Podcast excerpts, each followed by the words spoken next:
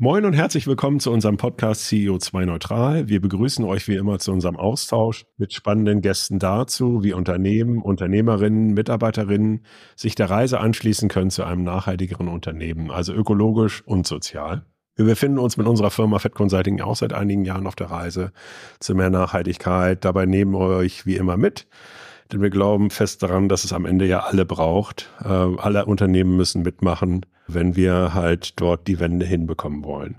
Und insgesamt halt für mehr Nachhaltigkeit sorgen. Wir, das sind wie immer Maike und ich. Maike, wie geht's dir heute?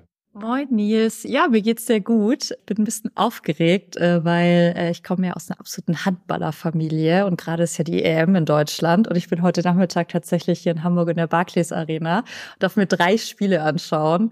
Ähm, deswegen, ich bin schon den ganzen Tag so, ja, so ein bisschen unter Adrenalin. Deswegen äh, freue ich mich total. Wie geht's dir, Nils? Ja, mir geht's super. Äh, wir haben ja heute wieder die Situation, dass wir in unterschiedlichen Räumen sitzen. Die letzte Zeit haben wir ja die meiste Zeit zusammengesessen. Da mussten wir erstmal unsere Technik justieren, aber das läuft jetzt irgendwie alles. Mir geht's gut.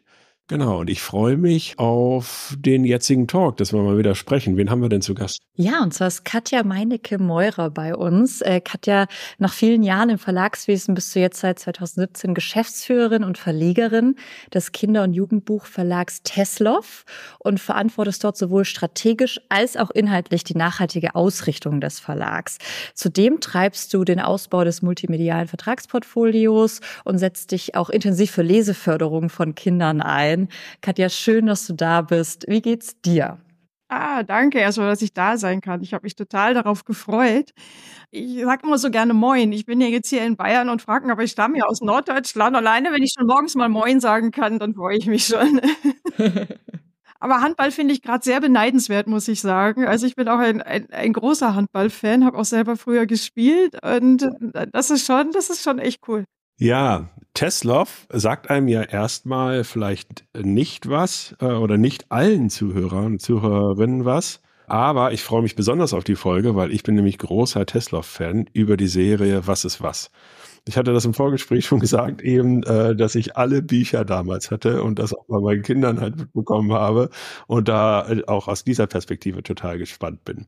Aber erstmal erste Frage, Katja, wie bist du eigentlich zum Thema Nachhaltigkeit gekommen? Bist du so born green? Äh, war das schon immer so bei dir oder hat das irgendwann halt Klick gemacht? Wie würdest du das beschreiben? Ja, ehrlicherweise begleitet mich das schon von der Kindheit an. Also wir haben ja gerade festgestellt, dass wir der gleiche Jahrgang sind und ich amüsiere ja äh, unsere jüngeren KollegInnen immer damit, dass es das Thema auch schon zu unserer Zeit gab. Also ich bin wirklich sehr stark auch durch mein Elternhaus in der Natur und mit der Natur aufgewachsen. Also wir waren, ich hab, wir haben nicht ganz ländlich gewohnt, aber auch nie sehr städtisch. Und äh, es war immer klar, dass wir irgendwie draußen in der Natur sind und äh, haben dann auch sehr stark, ich schon, also als Jugendliche, ich meine, das war ja auch die Zeit, wo sich so die Grünen gegründet haben. Da waren meine Eltern immer so in diesem Umfeld ein bisschen unterwegs, auf verschiedenste Art und Weise. Ist ja auch witzig, wenn man das so zurückreflektiert. Damals, äh, wenn man das so mal so wüsste, also auch ich bin ja ein was, was Kind und Leserin, immer so wüsste, was, was man später mal damit macht, dann glaubt man es ja als Kind nicht. Ich erinnere, dass die Grünen auch damals schon diesen Spruch hatten. Ich glaube, so ähnlich war der, wir haben die Erde nur von unseren Kindern geborgt. Also wenn man das rücküberlegt, wie modern das im Prinzip schon in den frühen 70ern war. Ja, und so ging das weiter so ein bisschen in, auf der privaten Ebene rauf und runter. Die Themen hatten wir ja auch schon. Saurer Regen, Waldsterben, Ozonloch. Also es hat mich schon auch so persönlich begleitet. Natürlich immer dann mal mehr, mal weniger, wenn man so in den Job einsteigt und in den Beruf einsteigt und auch viel Management macht, dann begegnet es einem oder ist es mir vor 10, 15 Jahren nicht so begegnet. Allerdings dann hat es angefangen, Bertelsmann habe ich lange gearbeitet, das ist ein Konzern, der sehr früh sich schon auf den Weg gemacht hat. Und da ist es mir so auf der Management-Ebene wieder begegnet. Aber es war immer so an einem Punkt, wo ich nicht also ich war nah genug dran, aber ich konnte es nicht umsetzen in den Bereichen, wo ich war. Oder ich habe mal so dran geschnuppert, mal gehört, was die machen und habe da so verstanden, dass man Management mit Nachhaltigkeit verbinden kann. Und das fand ich super spannend. Und in dem Moment, wo ich dann bei Tesla war, hat es natürlich dann doppelt, dreifach oder nochmal erst recht Klick gemacht, weil wenn man sich mit der Zukunft von Kindern beschäftigt und Produkte für Kinder macht, naja, dann gibt es eigentlich gar keine Frage mehr dahinter. Und so fügte sich dann alles irgendwie sehr schön zusammen. Äh, ja, dann lass uns doch mal eintauchen in die Verlagswelt oder in die Verlagsbranche. Was würdest du denn sagen, wie ist hier der Status quo zum Thema Nachhaltigkeit und was sind auch die größten Hebel aus deiner Sicht? Oh, große Frage an der Stelle. Hm, würde ich mal zweiteilig äh, beantworten. Das eine ist, wenn ich auch so, ich versuche auch viel außerhalb der Branche unterwegs zu sein, andere höre, dann hat die Branche unglaublich viel Potenzial. Warum? Zum einen sind wir eine Branche, die überwiegend ein intrinsisches Interesse an dem Thema hat. Also wenn ich mit, ich habe letzte Woche mit jemandem diskutiert, der aus der Logistik kommt und viele Lkw-Fahrer hat und so weiter. Also der sagt, ich habe niemanden, der intrinsisch dieses Thema möchte. Da muss ich überzeugen. Menschen, die Literatur machen, erst recht Kinderliteratur sind, sehen sehr viel Sinn in diesem Thema. Also von daher gibt es schon so, so ein großes Potenzial in der Branche.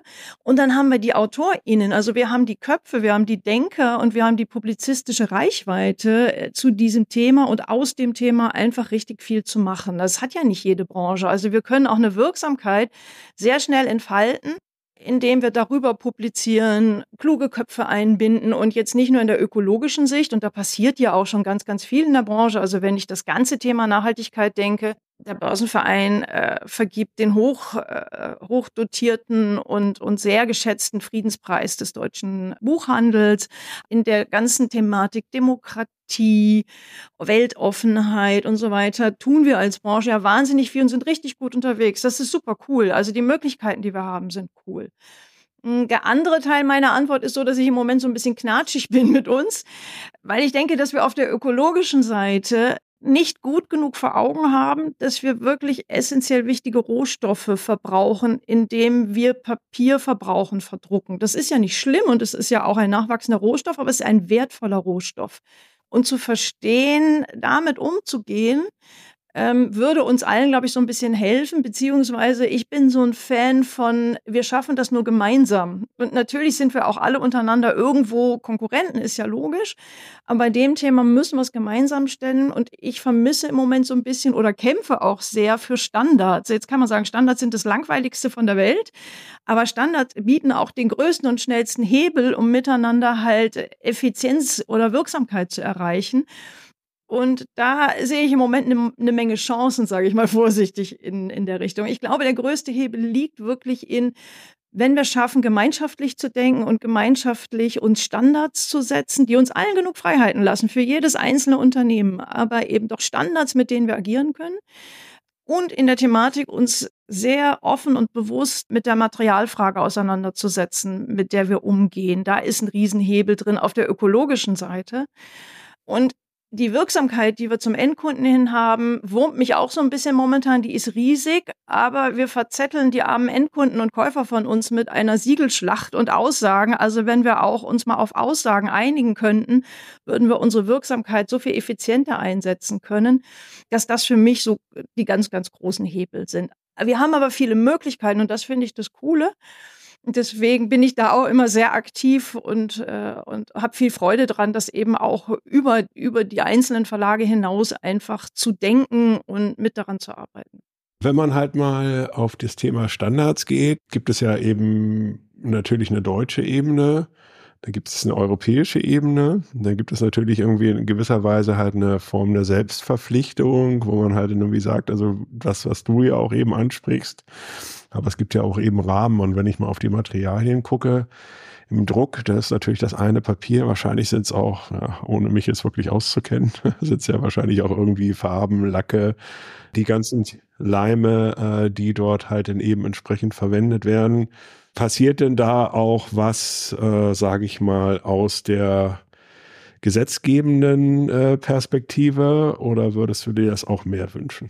Ich glaube, die Regulatorik greift stark genug in alles, was wir tun. Da ist es nicht so die Thematik. Ich habe so eine Beispielbranche, die mich sehr fasziniert hat, äh, als wir uns auf den Weg gemacht haben. Das ist die Filmbranche, die es geschafft hat, aus eigener Dynamik sich selber einen verpflichtenden Standard zu setzen, den sie sozusagen rückwirkend an die Politik gebunden haben. Das heißt, sie haben ihn selber entwickelt. Sie haben gesagt, das können wir und das wollen wir und so können wir es auch tun und so wollen wir es als Branche tun und haben es dann verpflichtend an Politik gebunden.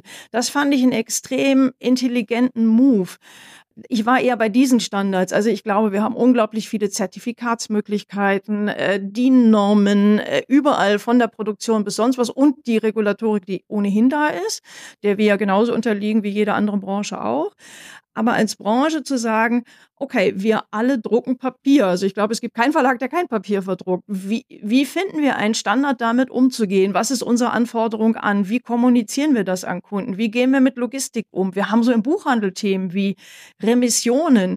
Verpflichten wir uns wirklich, also die Masse an Produktion, die wir machen, ist wirklich jedes Buch ernsthaft notwendig? Ja, natürlich hat jeder Verlag eine andere Herangehensweise und auch eine Sichtweise.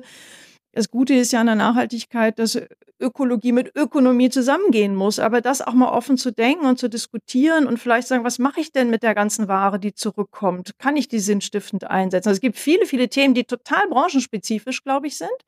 Da einen Standard für uns zu finden und einen Standard vorgehen und eine Standardkommunikation. Ich glaube, das hebelt das, was wir haben, schon ganz stark dann.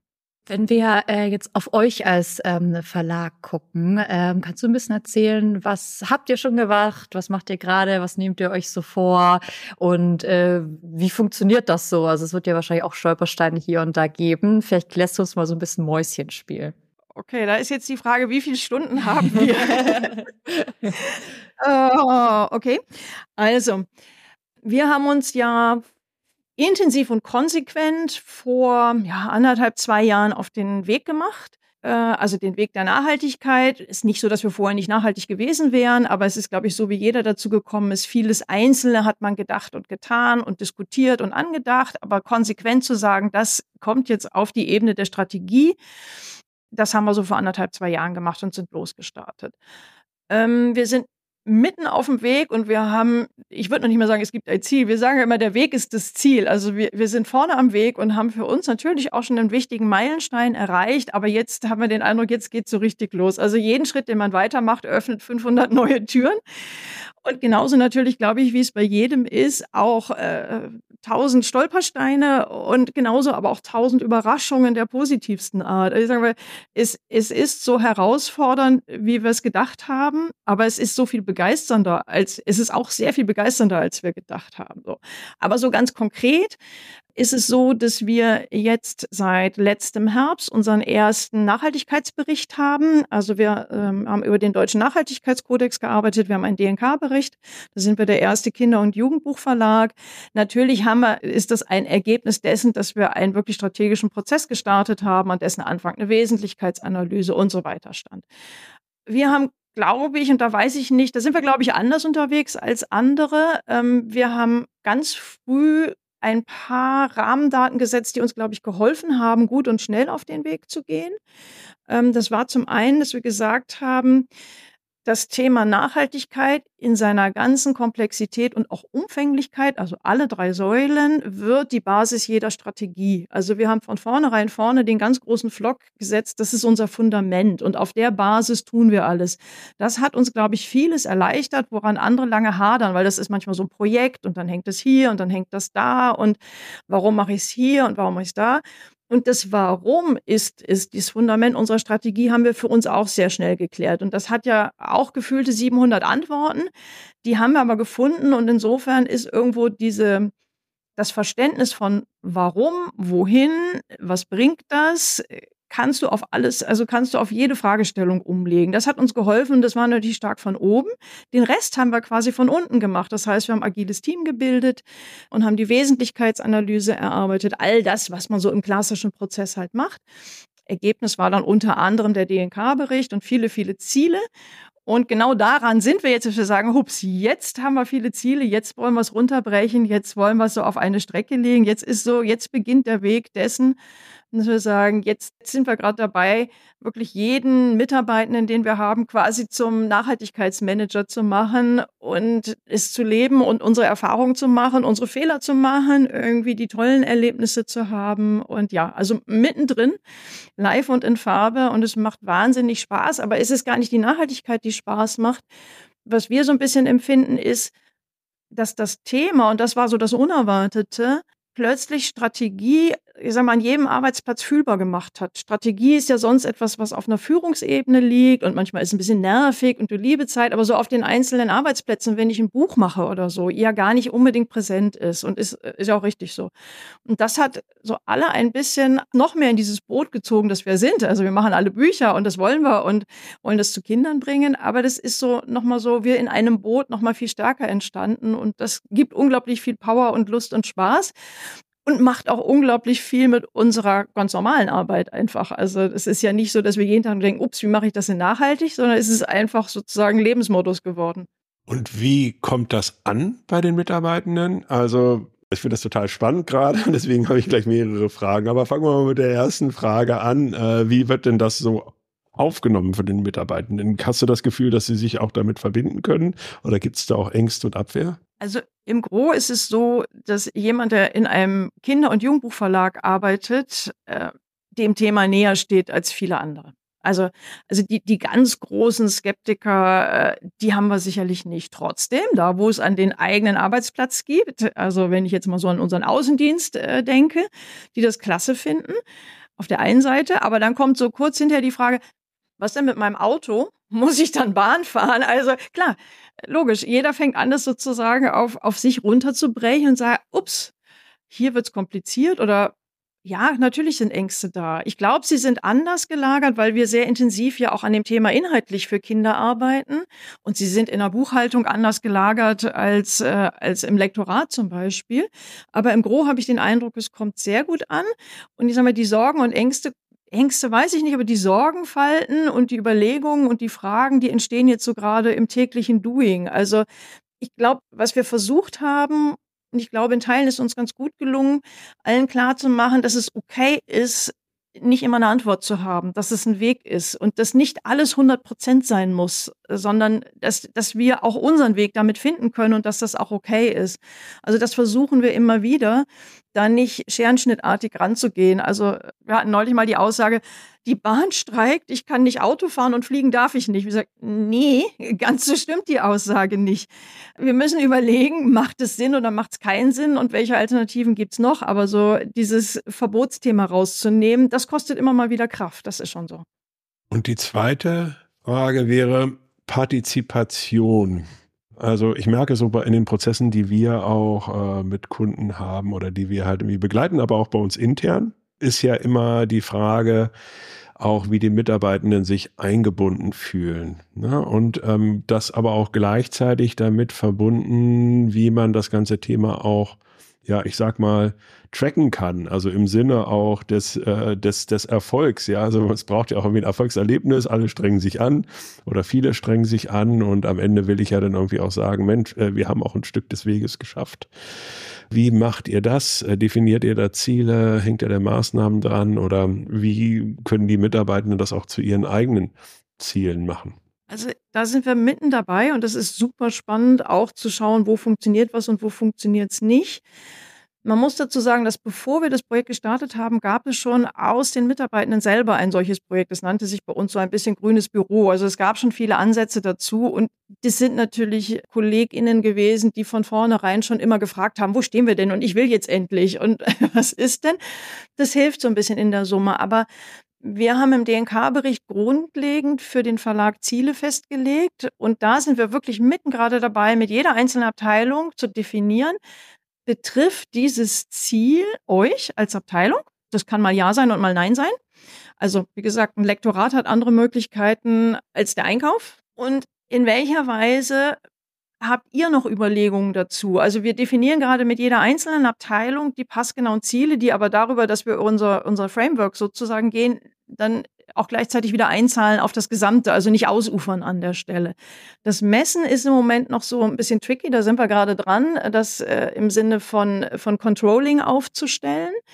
Da sehen wir aber, also ich sehe da schon ein, zwei Wege, aber genau das wollen wir tun. Wir wollen halt genau das tun, dass wir sagen, cool, hier sind wir da und dort sind wir da und das ist also auch die kleinen Sachen ähm, feiern. Und wir sind jetzt dabei auch noch parallel einfach so ein paar Spaßfaktoren einzubauen, weil, weil wir alle Lust dran haben. Wir haben zum immer, schon immer das äh, Stadtradeln zum Beispiel mitgemacht.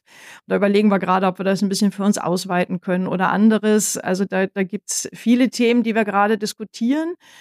Und ich freue mich da extrem über das Involvement der Mitarbeitenden und folge dort eben auch. Also wir, wir wollen auch noch in diesem Jahr, aber da sind wir noch nicht so ganz rund. Ähm, das Jahr ist ja auch noch nicht so lang. Äh, wo man immer denkt, so, ah, ich wäre schon wieder gerne weiter. Wir wollen auch ein kleines Budget quasi versteigern für irgendein cooles Projekt, wo wir sagen, äh, wer das coolste Projekt hat, der kriegt ein kleines Budget, das wir machen können, was auf Innovation in dem Bereich für uns einzahlt zum Beispiel. Also da sind wir mittendrin. Ob es funktioniert, können wir dann am Ende des Jahres sagen. Aber das sind so die Überlegungen, die wir haben zumindestens. Ich finde das super spannend, vor allem eben auch diesen sehr partizipativen Ansatz, den ihr wählt und gerade dieses, was du jetzt am Ende gemeint hast, dieses Budget, was ja so ein bisschen dann auch in so eine Ideenwettbewerb dann ja auch führen kann und so. Also ich finde das total großartig und ich hätte total Lust, äh, dass wir uns dann vielleicht wirklich Q3 oder Q4 nochmal verabreden und dann mal kannst du so ein bisschen erzählen, was bei euch eben in diesem Jahr passiert ist, weil also super, super spannend. Ich würde aber jetzt doch den Bogen gerne nochmal ein bisschen verändern wollen, weil ihr ja eben Kinder ansprecht als Zielgruppe. Und da wird mich auch mal interessieren, wie schätzt ihr das denn ein? Also was brauchen Kinder, um das Thema Nachhaltigkeit auch zu begreifen?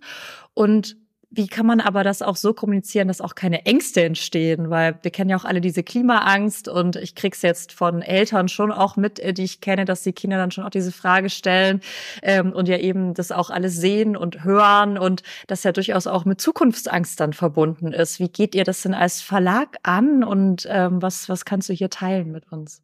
Auch ein Themenkomplex für, glaube ich, mehrere ähm, Podcasts, aber also grundsätzlich Wissensthemen für Kinder aufzubereiten, jetzt unabhängig davon, ob es Nachhaltigkeitsthemen sind oder so, haben wir natürlich lange, lange Jahre Erfahrung und gerade was ist was. Also ich, ich nehme jetzt mal was ist was als Beispiel, weil es ist natürlich der Bereich, wo wir am allerstärksten und am Zielgruppen exaktesten Wissen, Wissensvermittlung machen und da auch die größte, nicht die größte Erfahrung haben, aber am intensivsten uns damit auch über Marktforschung und, und Feedback durch Kinder und so weiter damit beschäftigen. Grundsätzlich ist es so, dass der einfachste Weg, der ist, offen und ehrlich mit Kindern zu sein. Also eigentlich ist der einfachste Weg zu sagen, ich, ich gehe in die Knie auf die Augenhöhe von Kindern, guck auch mal mit den Augen von Kindern und nehme sie ernst. Das ist die Grundlage von allem. Und so arbeiten wir grundsätzlich. Also es ist nicht so, dass wir neu erfunden hätten haben müssen, sondern so arbeiten wir schon immer. Und dann entsteht auch gar nicht, äh, weil von oben entsteht sehr schnell natürlich erhobener Zeigefinger, eine Perspektive, die Kinder so gar nicht einnehmen können oder, oder, oder. Ich sage immer, wir sind die größten Kinder hier. Also, das ist so die Grundlage. Mm, Kinder Nachhaltigkeit zu erklären, ist super einfach. Weil Kinder verstehen solche Themen viel besser als Erwachsene. Die fangen nämlich nicht an zu verkomplizieren, die fangen nicht an zu politisieren, die wollen das Warum verstehen und die meinen das Warum auch meistens sachlich faktisch. Äh, insofern ist das eigentlich sehr viel einfacher, wenn wir Erwachsenen es schaffen, das in eine sehr einfache Reihenfolge und in eine einfache, aber doch anständige Erklärung zu bringen. Das ist nun die Expertise, die wir haben, die unsere AutorInnen haben an der Stelle. Es gibt aber bei dem Thema schon noch so ein paar hm, Faktoren, die wir jetzt sehr verstärkt haben, mit denen wir nochmal sehr stark arbeiten und das Zauberwort für mich an der Stelle ist Kontextualisierung. Das heißt, du kannst überall an jeder Stelle und sehr einfach das reine Faktenwissen publizieren, nachgucken, nachschlagen. Also eine Zahl oder eine Aussage oder ein Wert an sich hilft ja nicht ernsthaft zu verstehen. Das heißt, was wir immer stärker intensiviert haben, ist einzelne Facts in Kontexte zu binden. Kinder tun das sowieso, weil sie ja diese Warum-Frage stellen, die Erwachsene in den Irrsinn treiben, weil sie immer an einen Punkt kommen, wo Erwachsene das Warum nicht mehr beantworten können oder wollen. Und das versuchen wir von vornherein zu denken. Das heißt, wir versuchen immer den Bogen zu spannen und den auch ganz neutral zu spannen, wie Dinge zusammenhängen, welche Auswirkungen das hat, dass das normal ist, dass es Auswirkungen hat. Also da immer vorsichtig Bogen zu spannen, Kontexte herzustellen, das Ganze auch witzig. Ähm, äh, gibt viele Tools, es witzig zu machen, also den Blick wechseln. Wir machen Interviews mit dem Dino und fragen den, wie er einen Urknall findet äh, oder, oder einen Asteroideneinschlag. Und der Dino sagt dann irgendwie, wieso Asteroideneinschlag? Das ist ein Risiko, das völlig überbewertet ist oder was weiß ich. Also je nach Altersstufe kannst du sehr damit umgehen, dich hineinzuversetzen, Abhängigkeiten zu verstehen, einen Bogen aufzuspannen. Und das ist was, was wir ganz intensiv machen. Und wenn wir es in der Königsdisziplin hinbekommen, dann haben wir AutorInnen, die das aus dem eigenen Berufsumfeld sozusagen beschreiben können. Also wenn wir einen Ozeanband machen und haben Meeresbiologen, Unterwasserforschende, die dazu auch noch das Berufsbild, das durch Wissen bin ich da rangekommen. Also so das ist auf einer niedrigschwelligen Ebene, die wir gar nicht im Text formulieren, zu sagen, wenn ich da unten bin, dann sehe ich und es fühlt sich so an. Also dort eben auch eine, die Persönlichkeit einbringen können oder wenn wir die Astronauten befragen dürfen und in das Interview nehmen dürfen oder, oder, oder, dann ist es für Kinder sehr einfach zu begreifen. Es ist nur nicht einfach zu machen. Das ist eine große Kunst. Keine Angst zu haben, ist sowieso unser also eigentlich die Motive, die hinter allem liegt, weil, weil wir natürlich als Wissensverlag immer sagen, Wissen entschlüsselt Vergangenheit, Wissen macht Kraft für die Zukunft, Wissen ist Schlüssel zu verstehen. Also das ist ein Empowerment, das wir immer unter alles unterlegen, weil das unser Anliegen, das ist unsere Mission an der Stelle. Wir machen Kinder stark für die Zukunft. Und dann kommt das Thema, man sagt, ey, cool, beschäftige dich damit, vergleich mal. Natürlich geben wir auch Anregungen dann kriegen wir die Kids wirklich gut damit. Total spannend. Würdest du sagen, dass das eigentlich jetzt auch in jedem Buch irgendwie eine Rolle spielt? Ja, in jedem. Also er guckt quasi auf jedes Thema auch ähm, aus der Zukunftsperspektive jetzt drauf. Ja, immer. Wir ziehen immer den Bogen gedanklich auf von der Vergangenheit zur Zukunft, so es denn dann geht. Und wir haben auch immer einen nachhaltigen Bogen darunter, der natürlich, den man nicht erliest unter Umständen, aber der gedanklich drunter liegt. Also wir haben zum Beispiel, da muss ich immer so, oder wir haben jetzt relativ viele Lesungen. Es sind keine Lesungen, weil wir lesen nicht aus den Büchern vor und unsere AutorInnen auch nicht. Das ist ja stinkend langweilig, sondern es sind eher Veranstaltungen. Und natürlich sind die Dino-Veranstaltungen super beliebt, klar. Und äh, unser Autor, der unsere Dino-Bücher schreibt und auch viele andere, ist wirklich, äh, wir sagen mal, ist unser Mister Was ist was. Der schafft es zum Beispiel, nicht nur die Kinder zu bannen, auch die Erwachsene ganz nebenbei gesagt. Der schafft es zum Beispiel, wenn er einen Dino-Vortrag macht, dann heißt sowas gut, dass es Zufälle gibt. Und er fängt an mit der Frage, was ist eure Lieblingsnaturkatastrophe? Die Eltern gucken sehr irritiert, das war sehr lustig. Ich liebe diesen Anfang und nehme mir immer Zeit, dann die Eltern anzugucken und die Kinder kommen mit total coolen Sachen. Und dann sagt er, ja, super cool. Im Übrigen, meine Lieblingsnaturkatastrophe ist ein Asteroideneinschlag, weil sonst gäbe es uns gar nicht. Also äh, man kann es immer in einen Bezug setzen und kontextualisieren. Er zeigt unendlich viele Dinos und Tiere, die ausgestorben sind, die absolut cool sind, von denen wir gar nicht ahnen, was es da so alles gab. Und bringt es immer in eine Linie, in einen Kontext. Und so entsteht super cooles Dino-Wissen. Und nebenher ist der Kontext da, dass wir unter jedes Thema, egal ob Dino oder Raumfahrt oder was auch immer wir machen, diese Themenwelt unterlegt ist. Oder es ist so, es ist so eine Basis quasi an Weltoffenheit und an Beschäftigung damit. Total cool. Was ist was? Wissen, das ist ja das euer Thema. Es geht ja eben aber auch um Skills, also auch um Fähigkeiten.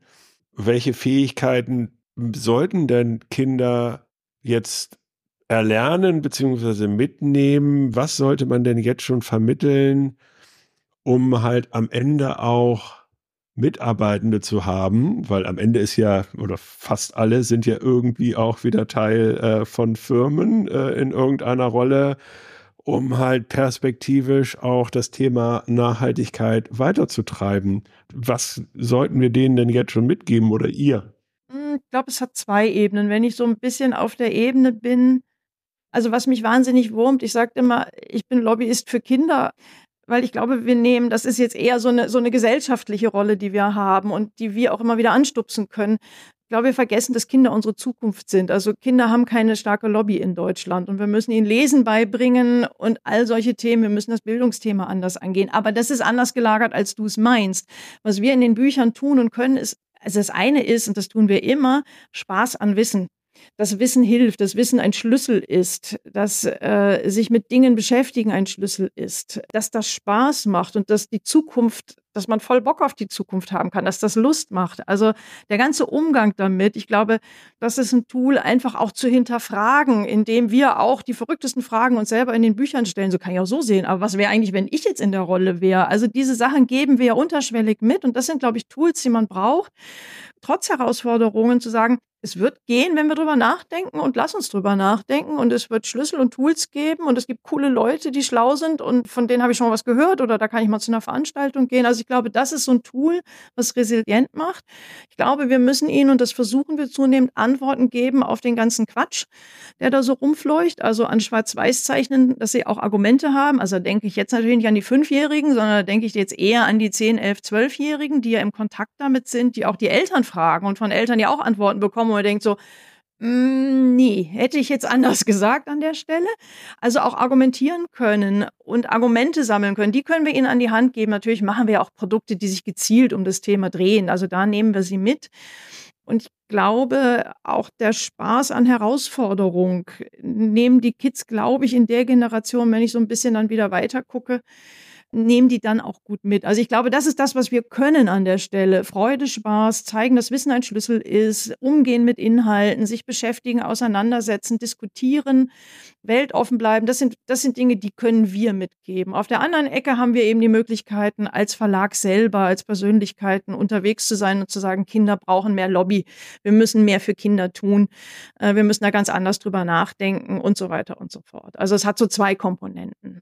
Aber die Begeisterung, die Freude, der Spaß und das Umgehen mit Inhalten, ich glaube, das ist das Stärkste, was wir Kindern mitgeben können. Das, dann geht auch alles andere. Absolut. Äh, das ist äh, so spannend. Also wir könnten, glaube ich, wirklich noch stundenlang mit dir äh, äh, weiterreden und dir Fragen stellen. Ähm, die Zeit im Podcast ist aber leider begrenzt und wir haben sie auch schon überschritten wie im Buch, da haben wir auch nie genug Seiten. Ja, das stimmt. Ähm, am Ende geben wir bei unserem Gast immer noch mal die Möglichkeit, einen Appell loszuwerden. Das heißt, wenn dir jetzt noch mal wichtig ist, noch mal was unterstreichen möchtest oder irgendwas noch nicht sagen konntest, dann ist das jetzt noch mal deine Gelegenheit, Katja. Ich glaube, das habe ich schon rübergebracht. Also wirklich als Lobbyist für Kinder kann ich uns nur alle ermahnen, verdammt nochmal, wir dürfen die Kinder nicht vergessen, weil die sind unsere Zukunft. Also wirklich da auch mal einen Fokus drauf zu setzen und sie nicht, nicht mit solchen Sätzen wie für ein Kind reicht's oder es ist halt so oder sonst was, sondern wirklich, da liegt unsere Zukunft drin. Und einfach dieses ewig nicht aufgeben. Also ich habe in den letzten Wochen so viel ah, echt Bullshit-Argumente schon wieder gehört, was das Thema Nachhaltigkeit und dies und jenes und die Zukunft eigentlich sagen. Nee, also da, da orientieren wir uns an unseren Kindern quasi. Ähm, positiv bleiben, nicht aufgeben, immer wieder dranbleiben äh, und Lösungen finden, weil es gibt welche. Das ist ja das Verrückte. Es gibt unendlich Lösungen und, und da einfach machen. Also da kann ich nur jeden, jeden motivieren, mitzumachen. Und uns ziehen die Kinder immer mit, weil in dem Moment, wo wir Kinder sehen, die begeistert sind von unseren Büchern oder uns sogar noch Dinge erzählen, machen Kinder ja gerne, dann zeigt es uns, das ist, das ist ein Weg, der nach vorne führen kann. Danke für deine Zeit, Katja, und für den sehr inspirierenden Austausch. Ähm, also du, ich, man sieht uns ja nicht, man hört uns ja nur, aber Nies und ich sitzen praktisch seit einer halben Stunde grinsend diesen Talk, weil es irgendwie auch ansteckend ist äh, und deine Energie. Also vielen lieben Dank, dass du dir die Zeit für uns genommen hast. Ja, danke, dass ich bei euch sein durfte. Ganz herzlichen Dank. Wir hören uns äh, bestimmt noch mal äh, off Mic, aber ich find's schön, wenn wir uns auf jeden Fall vielleicht schon mal grob für äh, das äh, letzte Drittel des Jahres oder so noch mal verabreden und dann machen Sehr wir einfach noch mal ein Check-in, was so passiert ist. Super. Alles klar. Danke für deine Zeit nochmal. Ciao. Danke euch.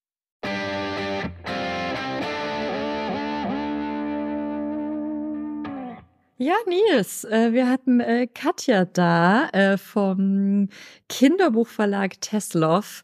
Und ich weiß ja, jetzt können wir es ja noch mal ein bisschen auch noch mal tiefer gehen. Du bist ja absoluter Fan. Was ist was? Also du hast ja wirklich gestrahlt die ganze Zeit. Wie fandest du es denn? Ja, ich fand es total ähm, spannend. Also es gab unterschiedliche Aspekte, die ich wirklich interessant fand äh, und die mich auch nochmal zum Nachdenken angeregt haben, nämlich ähm, dieses Thema, wie man halt auch mit Kindern kommuniziert und äh, ja, auch wie man da auch tatsächlich erreichen kann, dass sie sich halt dann eben darauf einlassen und dass es halt am Ende auch relativ einfach ja auch ist, indem man halt dann einfach auch ähm, ja da sagt, wie es ist. Und das, das fand ich halt irgendwie äh, wirklich beeindruckend. Und was ich auch beeindruckend fand, ist, dass halt das schon jetzt oder auch schon länger bei jedem Buch halt irgendwie mitgedacht wird. Also sozusagen eben auch immer von der Vergangenheit nach Möglichkeit auch in die Zukunft und dort halt dann eben auch den Aspekt Nachhaltigkeit halt irgendwie quasi auch mit in die Inhalte zu geben, dass das eigentlich ein cooler Default ist. Das habe ich so mitgenommen für mich. Du?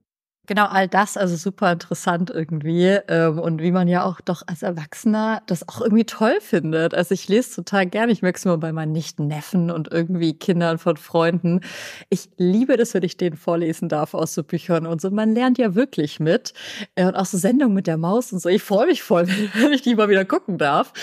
Und ich finde es aber halt auch so cool, wie sie es dann selber angehen, auch im Unternehmen. Ne? Also man merkt, dass natürlich irgendwie äh, dieses Mindset ist natürlich dann irgendwie auch da, dieses Lernen, Partizipative auf Augenhöhe. Und ich finde, das kam auch rüber, als sie erzählt hat, wie sie selbst angegangen sind. Ne? Also Überblick verschafft, Wesentlichkeit und jetzt aber partizipativ mit allen. Also sie hat ja sogar wirklich dieses, wir, wir bilden eigentlich gerade, jeder ist jetzt eigentlich auch Nachhaltigkeitsmanager in. Und das finde ich eigentlich äh, einen schönen Ansatz, noch dieser Wettbewerb oder Ideenwettbewerb für Budget und so. Also ähm, wirkt auf mich eben auch so, wie wir es letztlich äh, unseren Kunden äh, ja auch immer empfehlen würden. Ne? Also nimm deine Mitarbeitenden mit, die wissen ja am besten, wie die Prozesse aktuell sind und wo es Potenzial gibt für Verbesserungen oder was eben auch schon super läuft etc. Bottom-up und eben top-down. Fand ich eben auch cool, dass sie dass sie das dann eben auch so für das Thema dann eben auch äh, nutzen, dass sie schon diese Einstellungen haben. Und ich bin richtig gespannt, eben Ende des Jahres nochmal mit ihr zusammenzukommen und mal reinzuhorchen, was sie so gelernt haben. Finde ich auch, freue ich mich auch total drauf. Also ich gehe halt auf alle Fälle beseelt in den Nachmittag und äh, werde mir gleich mal was ist was Buch schnappen. Ja, das sehe ich dich auch gleich bei dir auf der Couch und dann liest du mal wieder rein in dein Ägyptenbuch. Nils, das hat sehr viel Freude gemacht und äh, ich freue mich schon auf die nächste Folge mit dir. Bis bald. Ciao. Bis dann.